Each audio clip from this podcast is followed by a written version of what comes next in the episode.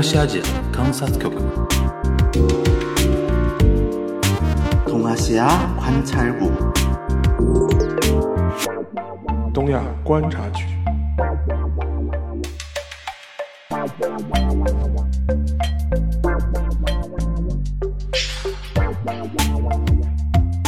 Hello，大家好，我是樊玉茹。大家好，我是全小星。欢迎收听本周的东亚观察局啊，我们是轮着休啊，轮休。这这周是那个沙老师休息，我跟全小新跟大家奉献这么一期呃连线的对口节目啊。然后今天我们聊什么呢？其实今天要就要肯定要聊韩国了啊。呃，其实今天这一个有点命题作文，因为这个话题呢就埋在我心里已经有一定时间了。呃，其实是这话可以从今年的二呃几几月份，三四月份大概可以聊，就是当时那个呃宋康昊在戛纳拿影帝的时候，然后我们当时就聊说，哎呦，他一回到韩国国内，就是尹锡悦就当选没多久嘛，对吧？然后四五月吧，四五呃是五月份选举对吧？小小小婷对吧？对对对，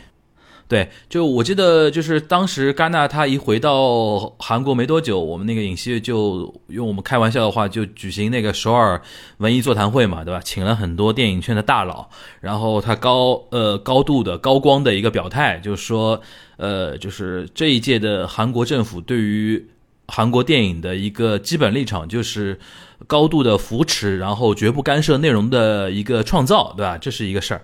然后前两天那个老老奶奶对吧，老太太大家都知道是谁的啊，我们不展开，就是一一通访，就是访问亚洲国家。到了韩国之后呢，就是竟然我们那个尹锡悦大统领有事儿啊，就是宣称有事儿没空接待啊。然后他去干嘛了呢？竟然后来爆出来说去首尔大学路的一个小剧场看了一个话剧。看完话剧之后呢，还照例又举举行了一个餐后谈，对吧？跟大家一起吃东西，吃夜宵，又来谈那个他的一些呃关于那个文艺的一些呃理念、一些话题，然后就加强了我这个印象。就尹锡悦虽然是一个检察官出身，他好像对韩国的艺文啊、文艺界啊，好像特别关心啊。所以说，我觉得今天就跟全小新来聊聊这个话题。就是小新，我刚才那么一番描述啊，就是从你的角度来观察尹锡悦的话，你觉得他是对于文艺的东西是有什么异样的情怀吗？呃，我觉得首先这也算不上多奇怪吧，因为这个画面我似曾相识，在我们在文大统领的头上，我是似曾相识的。我们要知道，就是大家如果听这个节目的朋友，应该对于《寄生虫》都应该印象非常深刻啊，因为大家也知道，《寄生虫》是算是韩国之光，又一个韩国之光，也算是。对对对。然后当时《寄生虫》也是在那个奉俊昊嘛，但是奉俊昊他们就是得了那个那个得了什么奖来的，我突然想不起来了。就《寄生虫》这个呃那个就是戛纳嘛，戛纳，然后最佳对最佳影片。然后当时回韩国之后，还拿了奥斯卡嘛，对吧？对对对，然后那个《寄生虫》这个剧组回来之后，第一件事是被文在寅叫到了那个青瓦台，然后一起吃了扎帕古里，就是炸酱泡面、炸酱拉面。嗯因为这个在那个《寄生虫》电影里面是有这个场面的，吃那个炸酱拉面，所以文在寅和文在寅的夫人，然后还有剧组一起吃了炸酱拉面，大家再一对比一下，这是不是就是一个似曾相识的画面？啊，就是对所以就是嗯大统领对于韩国文艺界的提及和提携是一种传统异能了，你的意思？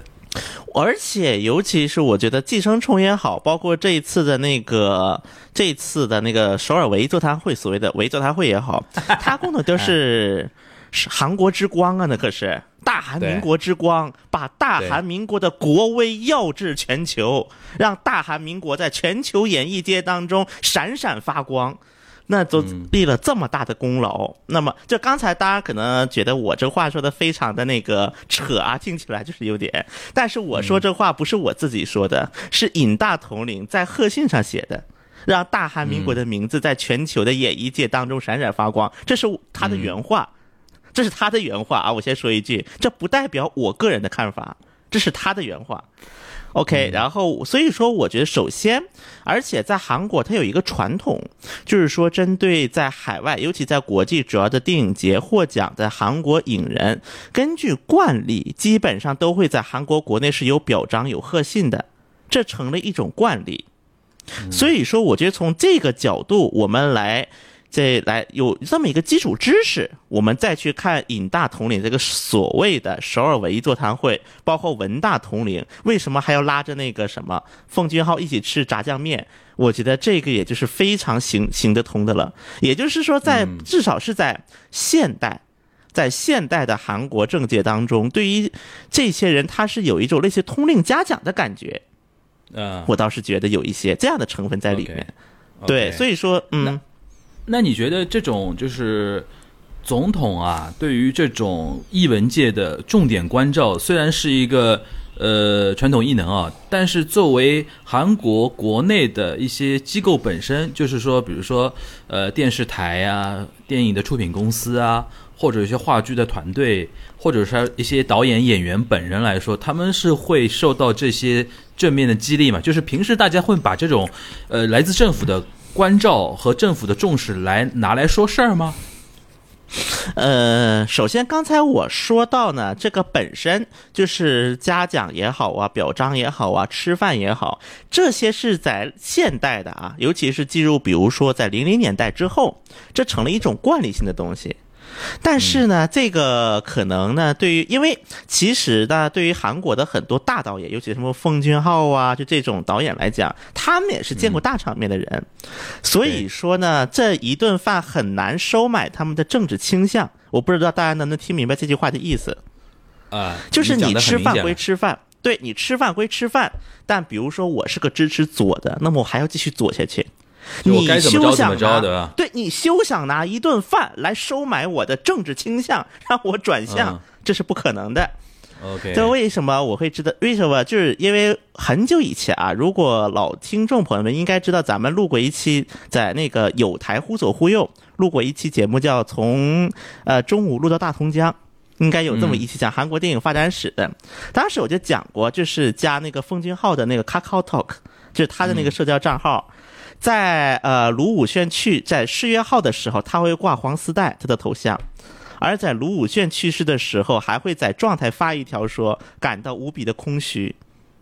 那么他这样的一种政治倾向也好，政治心态也好，他其实是一个历史形成的，并不是说因为你对我好一点，他对我差一点而导致这个。当然，这个为什么尹锡悦要这么做呢？这个我一会儿再跟大家去详细分享。因为这背后还有个逻辑问题，但是我想现在说的就是，首先这一个本这个饭本身，无论是对于电影人本人也好，还是对于韩国的很多民众也好，大家都会觉得是个应理所应当的事，就该他们配获得这些，而不是觉得啊你政府这个干的多好啊。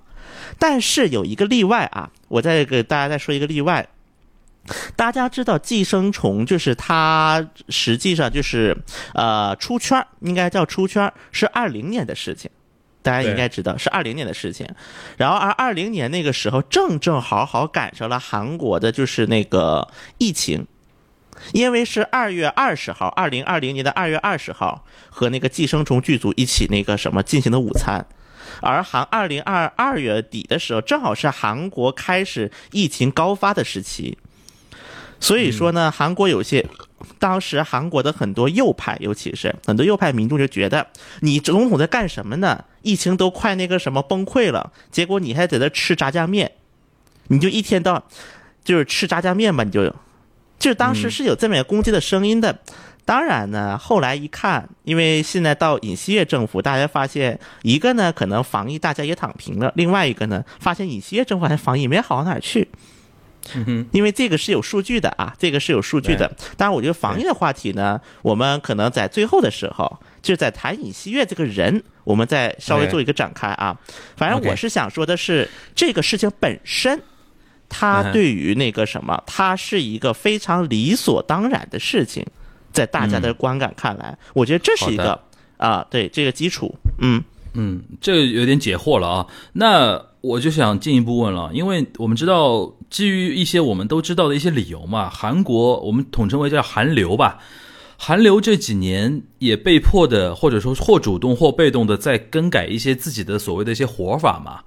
然后从你的角度来观察，这几年它的一些路线的改变啊，和一些发展策略的一些战略的一些改变，你觉得现在来看的话是取得一定成绩了吗？如果取得一定成绩的话，能不能给我介介绍几几个案例，在你看来就觉得说，呃，韩国韩流的这些发展是是取得一定的成果的？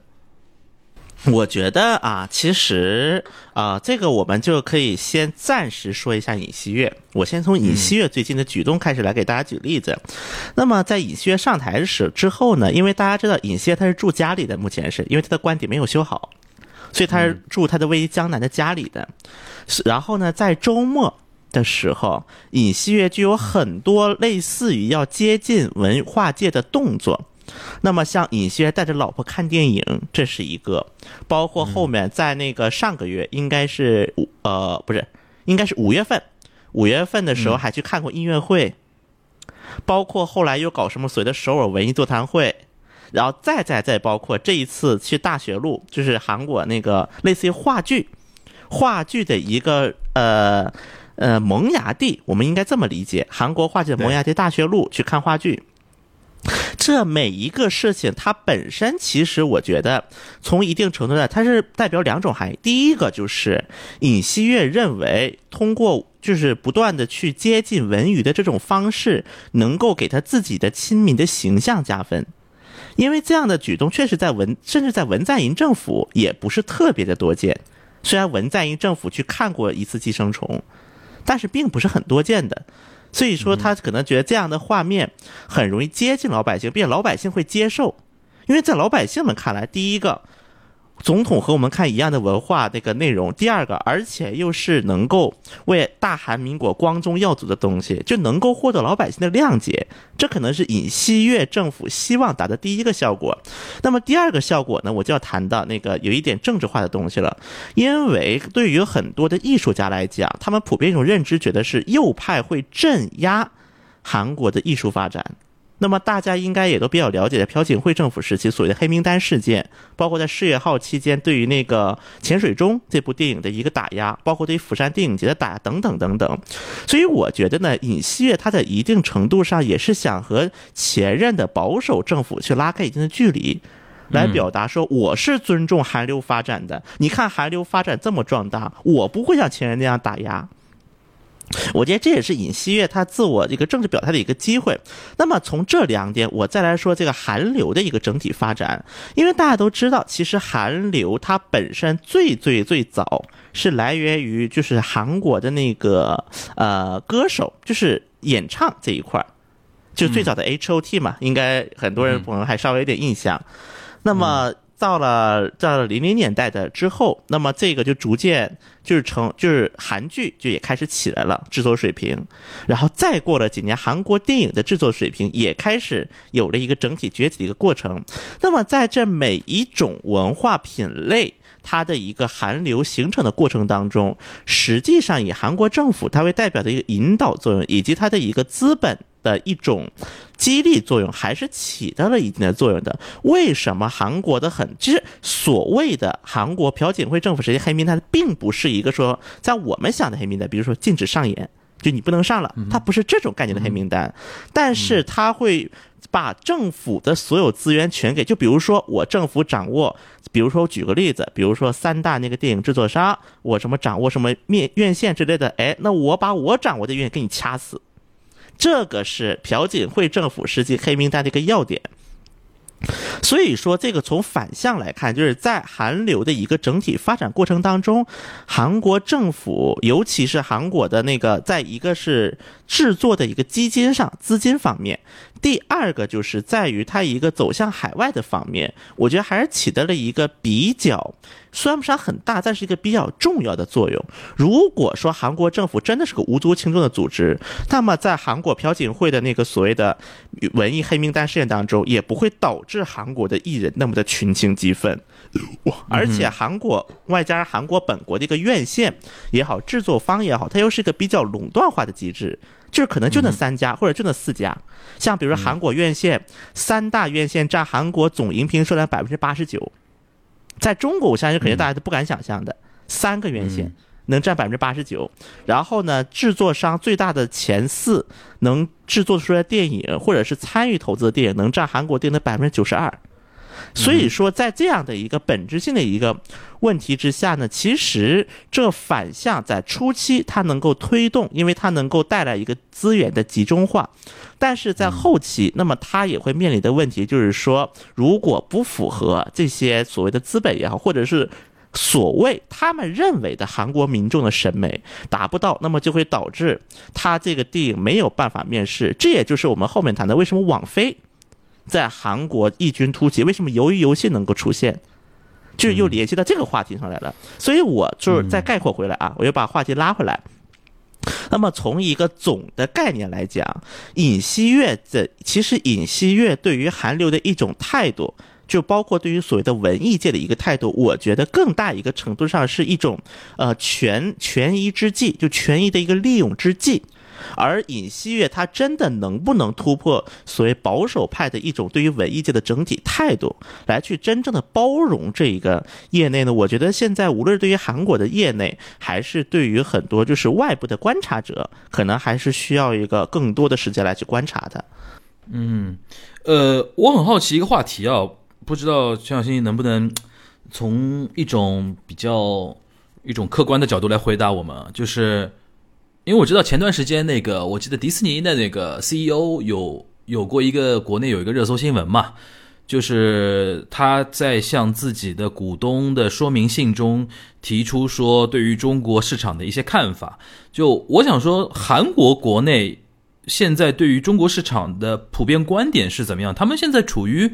观望还是某种绝望呢？他们觉得未来有没有信心打开再度打开中国市场呢？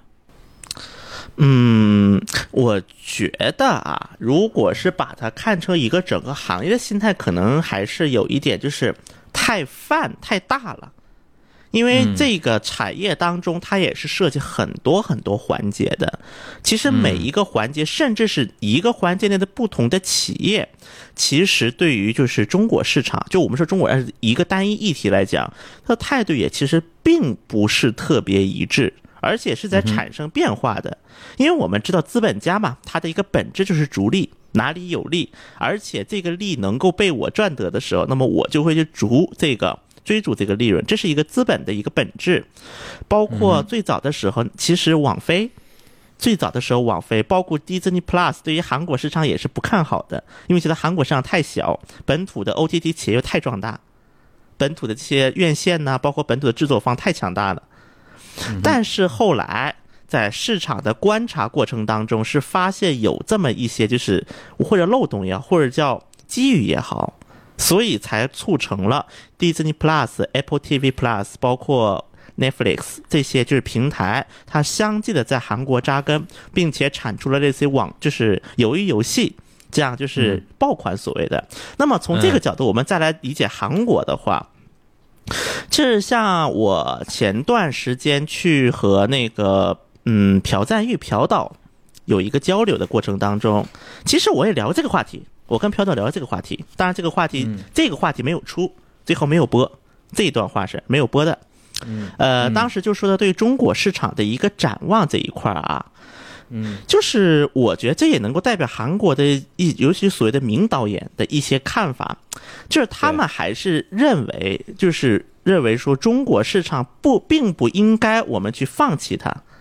因为这中国电影、韩国电影，包括日本电影，这到头来最后在西方世界或者在是属于所谓的主流的一个观点来，它是个亚洲电影的一个共同的分类。对，所以说就是在这个过程当中，哪一环被落下的时候，那么它很难谈的是一个亚洲电影的崛起。当哪一环缺失的时候，嗯哼。这是当然，他没有说是他倒没有就是具体把话题展得很开，但我觉得从很多制作者们的角度，对于他们来中国这个市场本身，包括中国的很多文化环境，包括中国的很多故事，就是中国这个这个类似于文化呗，在文化级的一些故事，还是非常值得他们去思考，去他们去获得一些灵感的。这个是我对于韩国的很多艺术家们的一个观感，就是在艺术家眼里，他们可能并不那么就是，比如说担心所谓的啊，我们说所谓的限韩令也好，所谓的很多就是纷纷扰扰也好，在他们眼中可能并不是一个影响他们思维的最主要的一个因素。那感觉上好像电影圈就没有太过于呃那种绝望嘛，对吧？那我们展开韩流几个领域哦，你觉得现在可能对于中国市场相对绝望一点的，是不是是不是算偶像经济这一块儿，idol 这一块儿相对绝望一点？嗯，我觉得也分公司，我觉得这个可能那那你顺便帮我们科普一下吧，你你感受一下，你觉得哪些公司可能也就不开发中国市场了？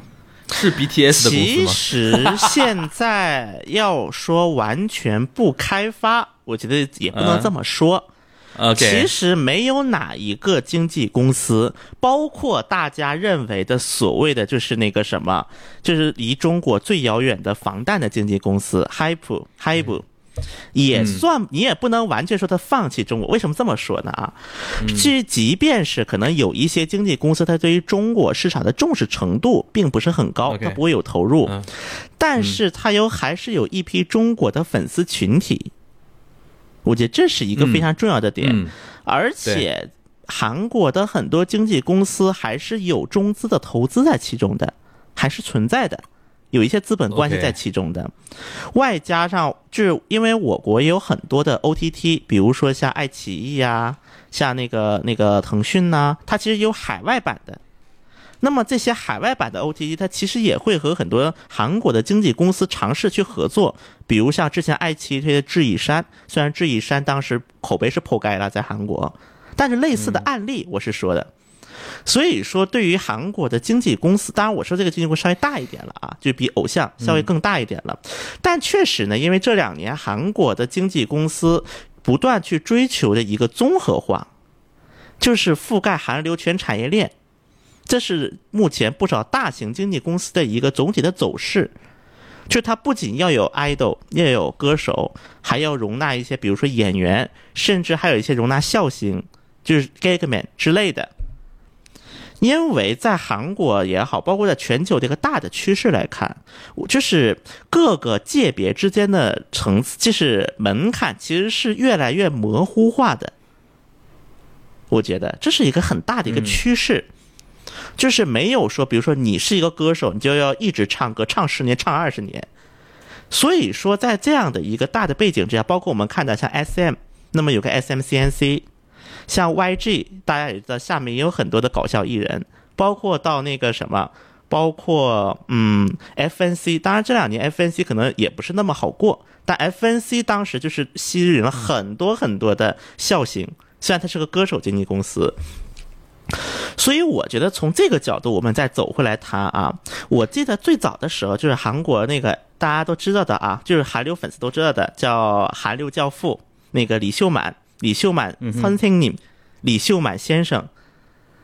因为为什么叫先生？我特意强调，因为 S M 的呃所有的工作人员，包括艺人，只管一个人叫先，就李秀满，真的是这样。包括见他们的员工都是。当然，这是个题外话啊。李秀满当然提过一个理论，叫韩流三阶段论， 就是韩流要分三个阶段走。那么第一个阶段就是在那个一个成熟的那个类似于组合当中放一到两个就是外国外国籍的那个艺人，就比如说我们最早可以参考的像 Super Junior 的韩庚。然后包括像后面的话，像 XO 的啊，当然那几位可能现在不太好讲啊，反正那几位没事，播客可以讲啊，就是就是那归国三子嘛，四子嘛，啊，四四子嘛，三子，四子对，看你不啊你不能把你不能把在牢里的不算的呀。当然，当然这个话题呢也不太好讲，因为容易引起粉丝间的。嗯，OK，播客没事儿，大家不要有包袱。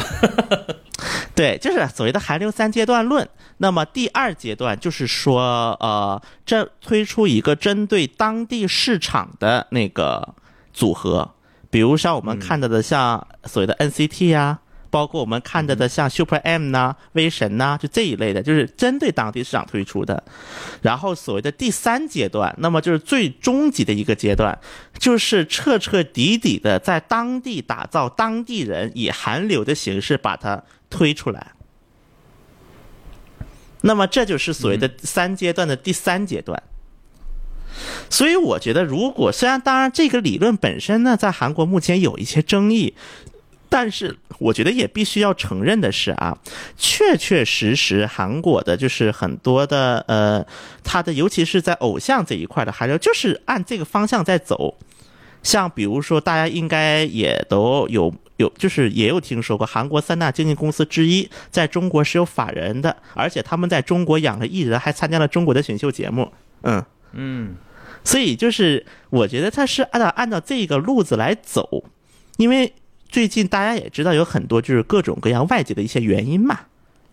嗯，然后在这个过程当中呢，也去推一些新的概念，像比如说这几年，像 S M 的李秀满就非常忙。非常的忙碌，因为他现在是一个作为公司的一个精神支柱兼制作人的一个角色，又是一公司的支柱嘛。我好像前段时间还看了他在就是那个中韩建交的论坛上，还讲分享了不少就他的一些心得或者感想。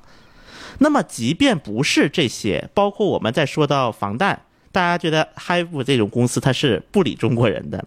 但其实我觉得也不能这么看。因为在包括防弹成为全世界弹啊，所谓的世界弹，就是粉丝们叫法的过程当中，中国粉丝的力量还是很难去忽视的。你很难完全去忽视中国粉丝的一个贡献，就是冲榜啊，所谓的有粉丝们冲榜嘛。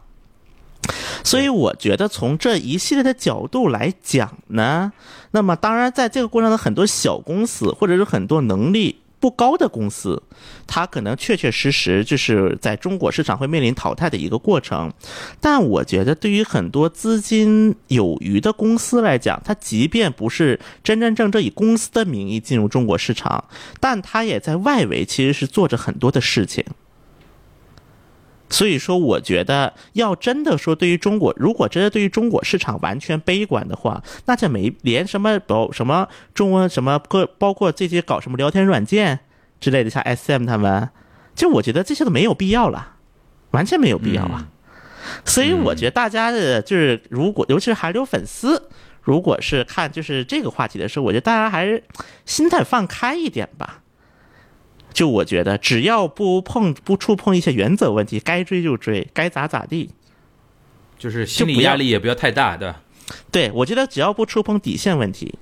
只要不触碰底线问题，这都是一个正常的文化交流。OK，对，这是从一个爱豆的角度，嗯嗯嗯。OK，那呃，就是文艺领域其他的一些一些方面，你觉得还能有分享的点吗？呃，其实我觉得相比之下啊。呃，就是我觉得有两个领域吧，就像韩剧呢，大家可能确实一个是有点玩烂了所谓的，另外一个呢，随着就是一些国内的一些 OTT 市场就才产生一些变化。我觉得韩剧的话，可能未来就是相当长的一段时间内，可能大家接触到的还会很大一部分会是所谓的，嗯，就大家看到所谓的资源，所谓的网盘。这样的一种形式来呈现，而且因为像比如说电视剧的话，它很大一部分程度它的收入是来自于电视台的广告，嗯，就大家看电视剧不得有广告或者是植入嘛，所以说我觉得对于电视剧来讲，那么它真正去要取得中国市场、取悦中国市场的动力是比较低的，嗯，我觉得，因为它大它的首播大概率还是会在韩国本国的电视台呈现。它是给本国观众看的，这是他的第一要务。我觉得，嗯，反而是有个别的韩国电视剧有一点就是不知道自己的所谓的主要的群体在哪里，就出现了一些矛盾。我倒觉得是，但我两个角度，我觉得大家可以，一个是关于韩国电影这一块儿，我觉得像明天开始，就是我们是八月十一号录制嘛，十二号播出，也就十二号。北京电影北京国际电影节开幕，今年呢，因为上海国际电影节就是因为大家这疫情原因，所以就是被延迟了。所以说今年的话，国内最大电影节其实北北影了，其实就是北影了。因为上映就是延期之后的话，今年我看，因为我是注册了那个北影的那个记者证，我是注册了的，然后我看了一下名单，今年有不少的韩国电影，今年展映的有不少部，包括我呢也和就是一些那个电影界在国内从事电影界的一些韩国朋友们也聊过一些，那么包括大家知道那个欧欧文基，嗯，就是在国内不也播出了嘛？对，也上映了，所以我包括我觉得，相比于韩国的电视剧，其实韩国电影它更能够，呃，应该叫的描述，就是能代表韩国国内一种文艺界的剧本水平，就写作水平。包括大家也能够看出来，这两年的韩剧也在韩影化，这两年许多所谓出圈的韩剧，它也是呈呈现韩影化的一个阶段。所以说，我觉得在未来的一段时间当中，韩国电影我相信能够成为大家去打破很多，尤其是场外观众打破对于韩国文化产品一种刻板印象的一种手段。嗯哼，尤其是电影，它就是能够逐渐的被中国消费者所接触的过程当中，包括这次北京电影节，好像光市场展映就有三部韩国电影上映的。应该就有三部了，我觉得这呢也是一个比较好的一件幸好，于对于中韩这个文化交流来讲，嗯，就是相互的一个打破刻板印象。当然，我也觉得呢，另一方面，其实也有中国的很多电影，是否也有一些路子也好，渠道也好，去推到韩国市场去？因为之前我知道，在首尔的乐天世界，就是那个电影院，乐天影院是有一个专门上映中国电影的一个馆的。就它有一个有有一个一个馆，就一个荧屏，它是平时尤其是在工作日是播很多中国电影巡回播出，但后来好像这个没有做下去，因为可能国内对于这个关注也比较低，他们可能弄片源也是个事儿。其实我觉得是需要这么一个过程的，嗯，那么我觉得这个呢是一个非常重要的一个点，而且我觉得相比于韩剧的话，韩影踩雷的概率也低一些。就无论是从观感上，还是从一些底线的问题上，这是我的一个个人，但这是一点啊。我说这是电影，我觉得还有一点倒是可以关注音乐剧。其实我觉得这个樊老师你应该也很有发音乐剧，音乐剧，音乐剧我熟了。对，我觉得其实因为当然话剧啊，当然我们引大同龄。当然，这这里的我们不是代表真的我们啊，这是一个怪词。别敏感，不要敏感。我知道，我知道有一些听友，有一些平台的听友会很喜欢说这种评论的，就是说啊，我们首相，我们大统领，你们是什么意思？我们作为主播就不用去 care 这种事情。我觉得，呃，对，我就说一下嘛，我们很公平的，对于文，对于尹，我们都叫我们的，对，中日韩都是一家人。中日韩一家都是无力，都是我们的人。OK OK，对我们尹大总统去那个看的是话剧啊，当然我对是话剧，但是呢，因为话剧和其实我其实在很多的时候啊，话剧它是很多韩国现在知名的音乐剧的演员，因为大家知道音乐剧它是时间很长，剧制而且是很考验演技的。其实韩国目前的音乐剧演员有两类。来自一类是来自于很多就是原本就是那个 idol 或者是正式的演员，那么他也会去参与。当然，这种画面呢，在前，呃，大概五六年前都很难想象，也就是这五六年吧，开始有很多所谓的顶流，我们叫所谓的顶流，去逐步的进入音乐剧这个行业。就比如他会参演一些音乐剧，名字咱就不提了啊，我现在粉丝们肯定比我还熟，我就不提了。还有一类，其实很多就是从话剧演员出来的。因为我在这里，我可以简单再提一下大学路，因为我们看的尹大总统他是去了那个大学路的话剧嘛，去看话剧。对。那么这一点呢，就是因为大学路它其实在最早的时候，因为它之所以大学路，是因为它周边有好几所大学，在最早的时候。当然，现在说大学路，可能大家想就是那个成均馆。因为韩国的那个成均馆大学在那个大学路嘛，那附近。但是除了成均馆以外，最早的时候，啊，它的那个所谓的，嗯，那叫京城地大，应该看很多日剧，就是那个日本占据时期，日本强占时期的很多，就对于历史观众，我们应该知道这个名词，因为有九地大嘛。当时有九个地大，其中在朝鲜半岛建叫京城地大，就京城帝国大学。那么京城帝国大学它最早的一块就是那个地位置，就是现在的成均馆，因为成均馆它在校外有一些宿舍，就成均馆大学校外宿舍的位置。就是以前最早的京城帝国大学，所以说是京城帝国大学加上成均馆这两所大学在一起，它就形成了大学路的这么样的一个，就是类似于一个年轻人聚集的这么样一个街头。虽然说后来首尔大学搬到了那个冠岳山那个山脚下，就是那种就是坐地铁下来再走一公里那么个地方，但是这个大学路这个名字就保留出来了。然后呢，就是相当于是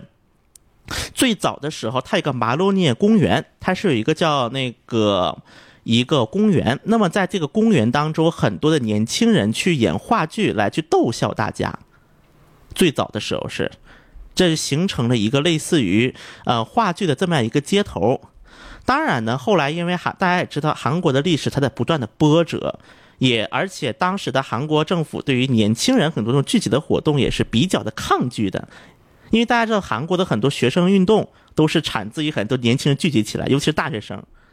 所以刚开始是非常的抗拒的。但是到后面的这个过程当中呢，就是呃，但是大概也就是近十多年吧，就像大家知道在首尔的宏大，很多人在街头上演那个什么，就是那个演奏一样，有点像。那么大学路的这个话剧也重新赢得了一个新春，因为很多的话剧，他演员他那个什么有了一个晋升的途径，就成为音乐剧的演员。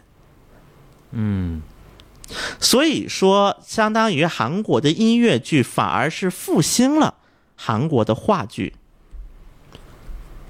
就可能大家会听起来感觉这个稍微有一点就拗口啊，但确确实实就是这之间是有一个密切的关联的，嗯，而且呃，就是而且我可以再跟大家说一点，大学路和中五路又十分近，大学路和中五路，就大家知道中五路是韩国电影的那个什么百老汇被称为，大学路和中五路地铁三站还是同一个线儿。是三站地，所以说在很多话剧的演员，他在通过，因为话剧它是需要演技的嘛，虽然它舞台很小，但是需要演技，在这里不断得到锻炼。那么有一些话剧所谓的出圈了，出圈了之后，那么很多韩国艺就是那种经纪公司，尤其做演员的经纪公司的人，就开始去关注大学路这些话剧剧团，去看一个一个看，然后去挖人。那么这里挖出来的人呢，有一批就去做了去中五路做演员去了。那么还有一批就去做了那个什么，就去做了音乐剧的演员。所以说呢，尹锡悦虽然我们讲尹锡悦去看话剧，这个本身大家是来扮笑料来看的，大家是当，因为确实那个画面很搞笑嘛，画面非常的搞笑。其实尹锡悦红着个脸，然后还一起吃饭。啊，当然这个呢，嗯，这个我一会儿再讲啊，因为这个再讲就更展开了。所以我觉得韩国音乐剧，包括韩国电影的这个复兴背后，韩国话剧它实际上是起到了一个类似于一种顶梁柱的作用。我应该是这么说，这许许多多大大小小的话剧团，而且在一段时间以来，本来呢很多韩国的电影崛起之后，话剧它。开始是不受关注，但是又是到后来很多，因为大家知道，年轻人其实是在每一个国家都是引导一个流行的一个阶层、一个阶阶群、一个群体。那么，当很多的年轻人去发现了话剧的价值，他们发现话剧能够就有很多互动嘛，感就是那个，因为大家去大学路看那个话剧就知道，其实话剧舞台很小，甚至你坐第一排，可能你都能看到那个什么，那个那个演员的毛孔。演员脸上毛孔长几根，你可能都看得清清楚楚的。所以说，这样的一个沟通的一个双向沟通，又一个小圈子式的这样的一种环境，反而是吸引了很多韩国的女大学生。那么最早是，那么这很多女大学生又带着很多男大学生过去，就情侣嘛。所以这个就引起了、引发了一个大学路的一个话剧团的重新兴起。那么，如果在大学路看过话剧，大家都知道，其实很多那个话剧的一个舞台都是一个很小的门面，可能在地下，就所谓的半地下。因为这次因为下雨的事儿呢，半地下不有火了嘛？那个半地下，然后可能售票厅就是在旁边的一个小小窗口，可能甚至有的连窗口都租不起，就是摆一个桌子，开始在那卖票。所以，但是呢，正是这样一个简陋的这样一个画面，当经过了很多被流行群，就是被流最敏感的一批群里女大学生的一个带动之后，那么这个话剧，它这个话很多话剧团的过重新获得了一个生存的动力。那么之然后后面就是更更多人开始聚集在这里，更多有同类梦想的，而这些有同类梦聚集的多了之后呢？就很多各行各业都关注到这里了，比如说很多经纪公司、很多制作公司的人，然后就去开始去挑人，把很多人送到了音乐剧舞台上，或者送到电影舞台上、电视剧舞台上，这就形成了一个韩国电影除了就是那个院校、影视院校以外的另一个晋升通道，给这些话剧演员们。所以我觉得。所以现在，如果大家去看那个韩国的话剧，那个很多就是大学路的话剧团，大家还能发现一个问题：女厕所特别多。虽然韩国的公共法律本身就是规定说，女洗手间的那个蹲便的那个数量要大于男性的站便加蹲便的数量。虽然这韩国法律本身是有这一条，但是大家还会发现女性的洗手间的数量过多，就有点多太多了，可能是。就可能男性的就那两个，女性的可能有十个八个这一种，所以跟这个情况是有关系的。如果大家去再去看的话，就还我还可以观察这么一个点。我觉得你刚才这一段，我都想推荐给上海音乐剧圈的人听一听，这挺有意思的。而且眼见着就是韩国在我们。大概领先我们十年左右的那个路径，然后现在上海亦步亦趋的在走向那个方向。然后你刚才说到音乐剧，韩国的音乐剧客观上带动了话剧的一个发展。我现在逐步也能感受到那个国内线下市场有这种感觉啊，因为音乐剧火了之后，音乐剧的演员获得了流量之后。因为都是舞台演员嘛，他们有的也能去演话剧嘛。现在我是比较期待看看到这个现象，未来在中国的线下的演出市场也能看到啊。呃，我觉得这今天这个一大段啊，我们是把它归在就是一个起因，就是尹锡悦的那个经常喜欢开首尔文艺座谈会这件这件事情上面啊。但是呃，全小新借用这么一个机会啊，跟我们铺排了那个呃韩剧、韩影、韩国线下演绎啊，以音乐。剧为代表的，还有那个韩综，对吧？然后 idol，对吧？大大概的这些局势和他们各个领域、各个圈层对于中国市场的一个观点啊，相信大家已经。呃，已经感受到了啊。然后有一个跟这个事情，就刚才那个一个大段有一点关系的一个近期的一个热点话题啊，也有很多人在 Q 我们啊，就是关于那个中韩外长在青岛会晤的那个事情啊。因为很多人可能就因为刚才我们提到是限韩，是不是以后就会放松？你刚才提到韩影这次在北京国际电影节上的一个变相的一种解禁吧。对吧？然后让市场上的人感觉到是不是某种信号？然后同时，这个会晤本身呢，也成为国内很多人关注的一个焦点。就是，呃，小新，你结合你自己，因为你这段时间一直在北京那个走蓝厅嘛，对吧？外交部的发言发呃那个发布会啊之类的，你也有参与。从你的角度来看看，就是然后结合韩国那边的反应啊，你是怎么来解读这次的那个中韩的外长的一个会会晤的？呃，好，那么在换话题之前，我刚才忘说一个事儿啊，我刚才忘了说一个事情，就很简单，半分钟，就是大家如果去大学路看话剧的朋友，尤其是我们听这些朋友很多在韩国的啊，我给大家一个经验，因为现场有很多人是拉客，特别其实也不少，因为卷了嘛。因为你人多了开始卷了，所以这个时候呢，你就去在那个绘画地铁站，就是大学路啊，它所在四号线绘画地铁站四号口下来有一个亭子，它上面写的叫“좋은공연안내센터”，就是好那个优秀公演介绍中心，它是类似于一个就是街他们街道办的一个地方。 那么这个地方有两个好处，第一个，你过去你可以就是基本上当地只要是正规的演出，所有的资料现场都有，现场全部都有的。而且你也可以问，就是当那个里面的那个工作人员，他会给你介绍，比如说你喜欢看什么样的呀？哦，你们两个情侣啊，你看这一部吧，这是第一个。它还有一个隐藏的好处，因为刚才说了，其实，在大学路呢，这个很卷的，很多拉客，甚至有一些拉客，因为年轻人嘛，也没有经验，有时候就是，所以就可能拉拉拉扯扯也会有啊，所以说也会有。你把这个偷偷录下来，你拿到这个中心，他会给你送那个什么演出票的，而且他会给你送最好看的，他们觉得。一个小经验啊，不要说是我教的啊，千万不要说是我教的出去。好，那那你回到我刚才那个问题吧。OK，行，咱们就是聊到，我觉得，嗯，聊这么多啊，我觉得聊这么多就中韩文化交流的一些话题，呃，我觉得这一次，首先中韩的外长会。第一感觉吧，就是应了我们之前在东关做的那句话，因为我们在东关当时就是谈尹锡悦政府的时候，我记得当时嗯不少国内其实有一些网民呐、包括一些自媒体啊，包括甚至是很多专家是担忧很大的，觉得哇，尹锡悦是不是要彻底撕破脸了呀？是不是要傻瞎搞事儿啊？其实我觉得从这一次会长会晤来看呢，虽然可能就是不是特别适合，但是就是我觉得我的一个预测是比较准确的，就是我觉得尹锡悦的外交政策，他是因为尹锡悦他本人是一个外交方并不是非常的，就是有经验的一个总统嘛，相当于也之前没有相关经验，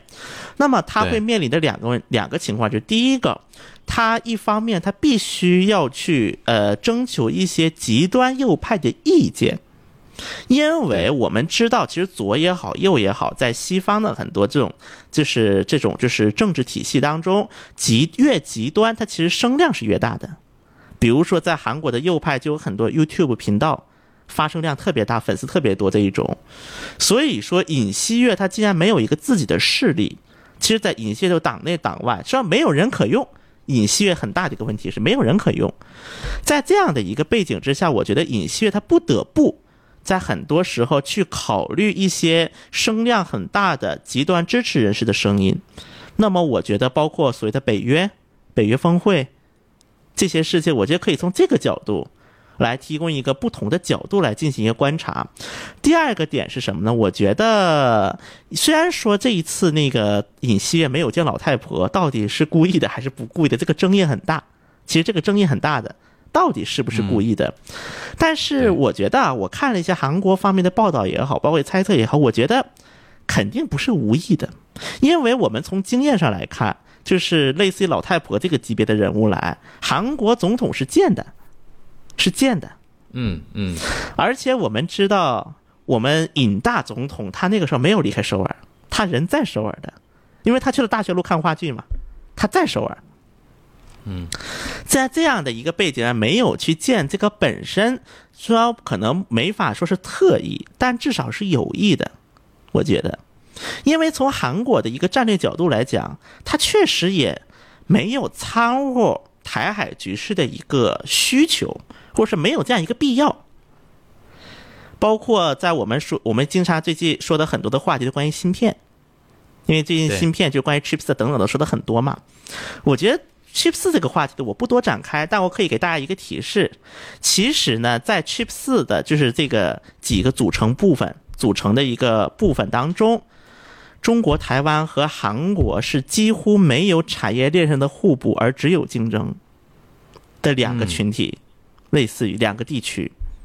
因为大家知道台就是中国台湾的台积电，它在那个晶圆代工这一块儿，它是有一个非常大的一个独自独我优势的，而三星一直是试图去掌握这一块儿，而台湾自身它又在设备的产出这一块儿，它的能力又很弱，而台积电又对于三星的一个全方位的，就是那个存储芯片呐、系统芯片呐、包括就是那个晶圆代工啊，这些能力又是垂涎三尺的。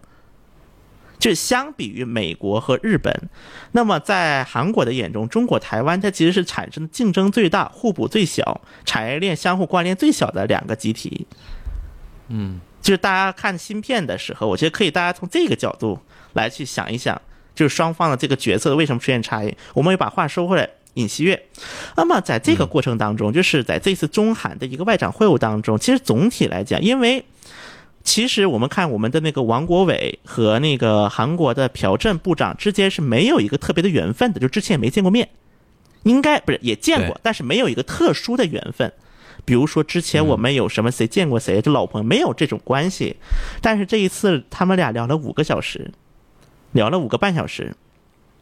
嗯就我相信大家在当中，第一个大家知道话题很多，大家的话题很多。我觉得话题能够坦出来，它本身就是一个好事。大家愿意把话说出来，愿意说五个小时。如果两个人光干架，那干不了五个小时吧？如果两个人是在干仗的话，那干五个小时不得累死了呀？不得嘴皮得磨破了？我觉得能说对五个小时，这说明第一个大家有东西谈，第二个大家都知道大家该谈什么东西。对，需要确认的东西非常多。对，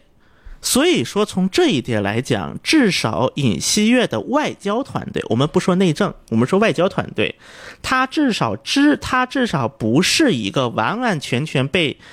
嗯极端势力牵着走的一个角色，对，就是他还是。我们或者说保持理智也好，或者我们说是一种就是嗯，至少有自己的一个判断。嗯，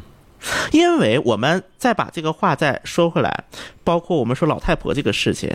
就老太婆这个事情呢，因为而且我们要知道一个点是，老太婆从中国台湾走了之后，她是直接落地韩国的，就到中国台湾飞了韩国。如果这个时候韩国再有，就是我们知道。中国这一次对于就是老太婆的这个事情的立场也是非常坚决，并且也是多次表明了态度的。所以说，这个时候如果韩国去占了这个头筹，我觉得那么后面的嗯中韩会谈可能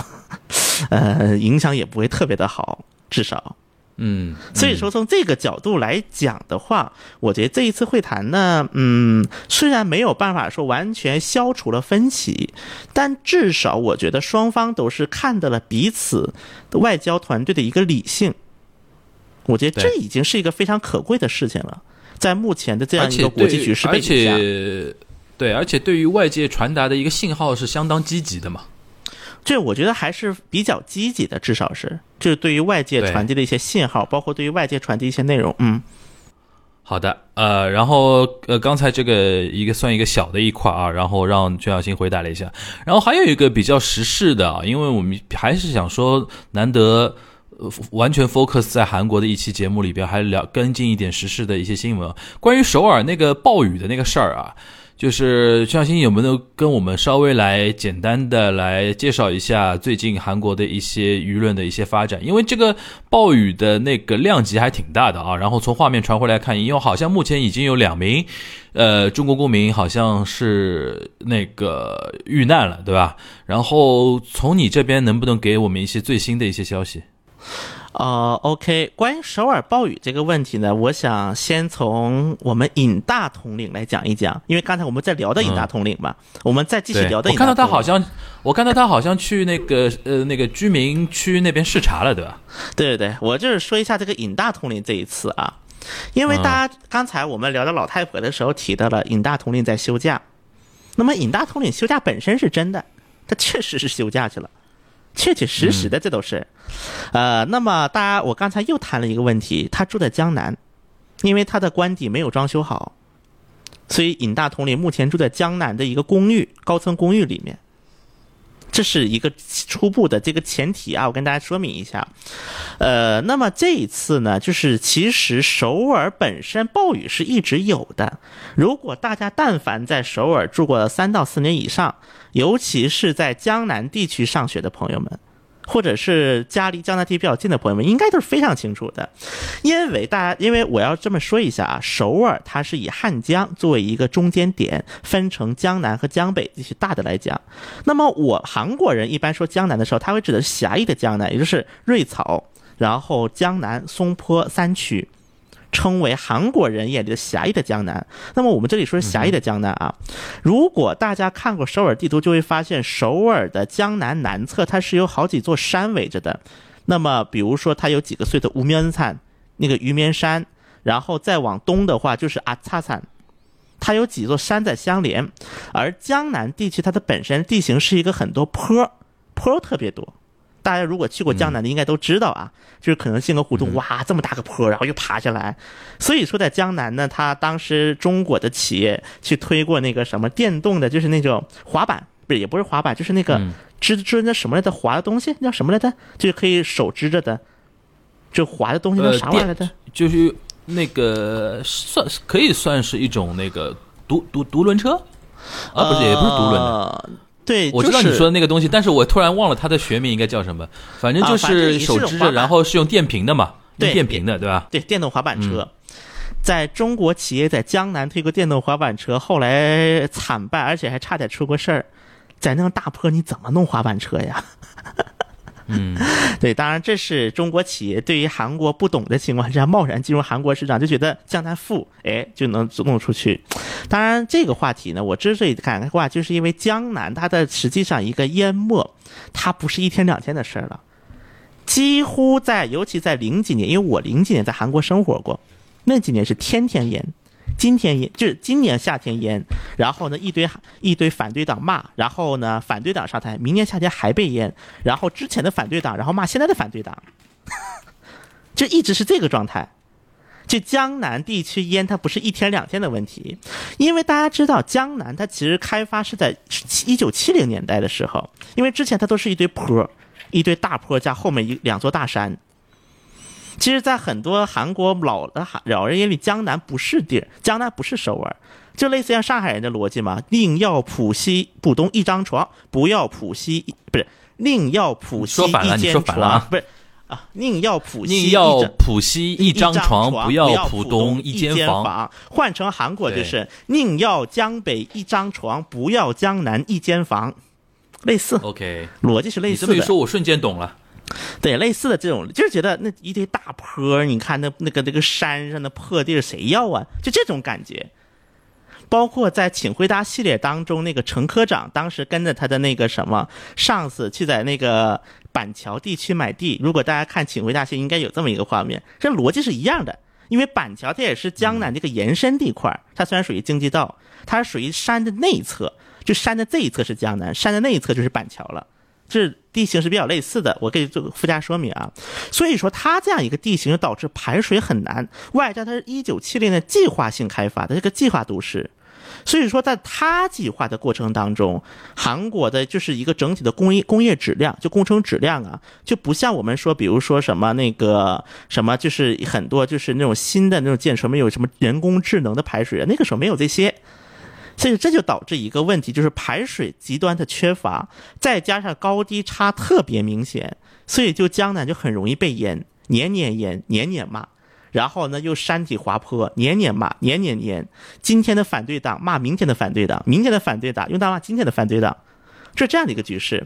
然后呢，这个时候呢，我就在讲的尹尹锡悦。这一次尹锡悦有一个遭骂点，就是因为他住江南的高层公寓，我刚才说的了，所以他说他要去那个。总统办公室上班，但是已经上不了班了，所以我就在家待着接电话了。这是尹锡悦的说法。然后呢，就遭骂了呗，在韩国遭了很大的骂，因为这一次的江南的一方面，它确实雨下的大，但另一方面呢，在那个吴世勋，也就是现任的国民力量党的首尔市长，上一轮在就十年前在的时候，他其实是削弱了很多，比如说在山上种树，因为刚才我说的首尔江南的南侧是有山的。包括在那个首尔的江南那个地底下要挖一个大的一个隧道来去排水，把这些预算给去掉了，相当于，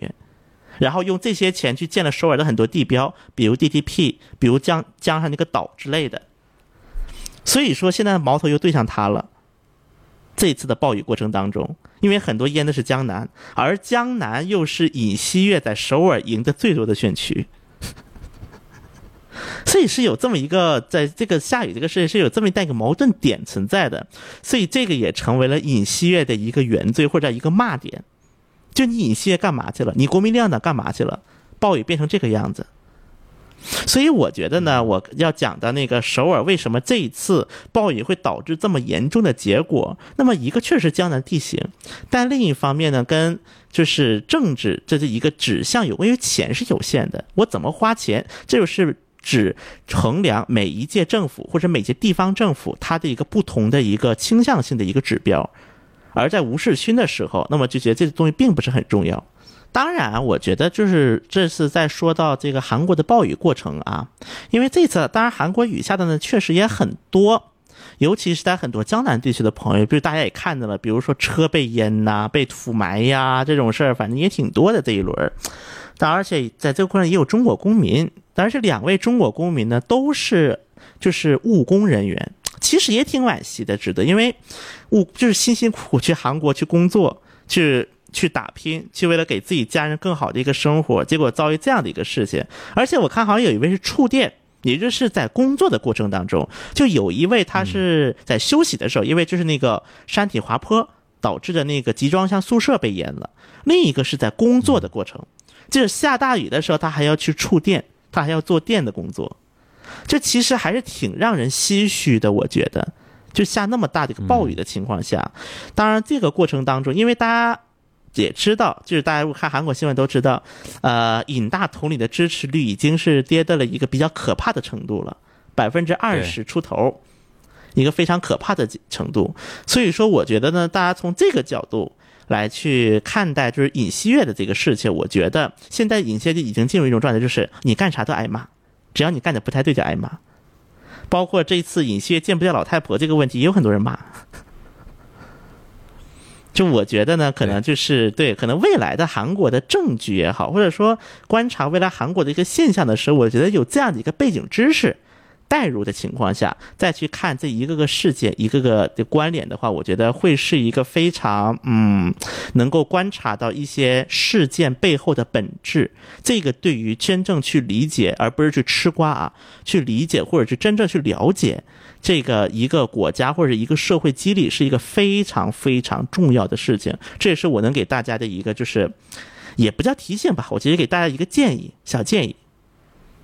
嗯，我这边大概 OK。呃呃。好的，因为今天其实内容非常丰富，一个大块关于韩国那个文艺战略啊，然后关于，呃，文艺圈层跟政府的一个互动关系啊，然后这是一个大块，然后两个小点啊，就两个热点话题，一个是首尔的暴雨，还有一个就是中韩外长在青岛的一个会晤啊，这这是一个最近。可能是韩国圈层里边大家比较关心的、想了解的一些呃一些事情啊。然后我们今天让全小新给我们一个比较全面的一个回复啊。呃，那我们今天这一期的那个东阳观察局就到这边了。然后如果下一周我们尽量呃就是沙老师回来之后，我们看一看有什么比较呃热门的一些话题啊。因为最这两天那个日本又什么内阁改组之类的，我估计到时候可以有一些。新的点的话，也可以跟大家聊聊，好吧？那我们下一周的东阳观察局再跟大家再见啦，大家拜拜，拜拜。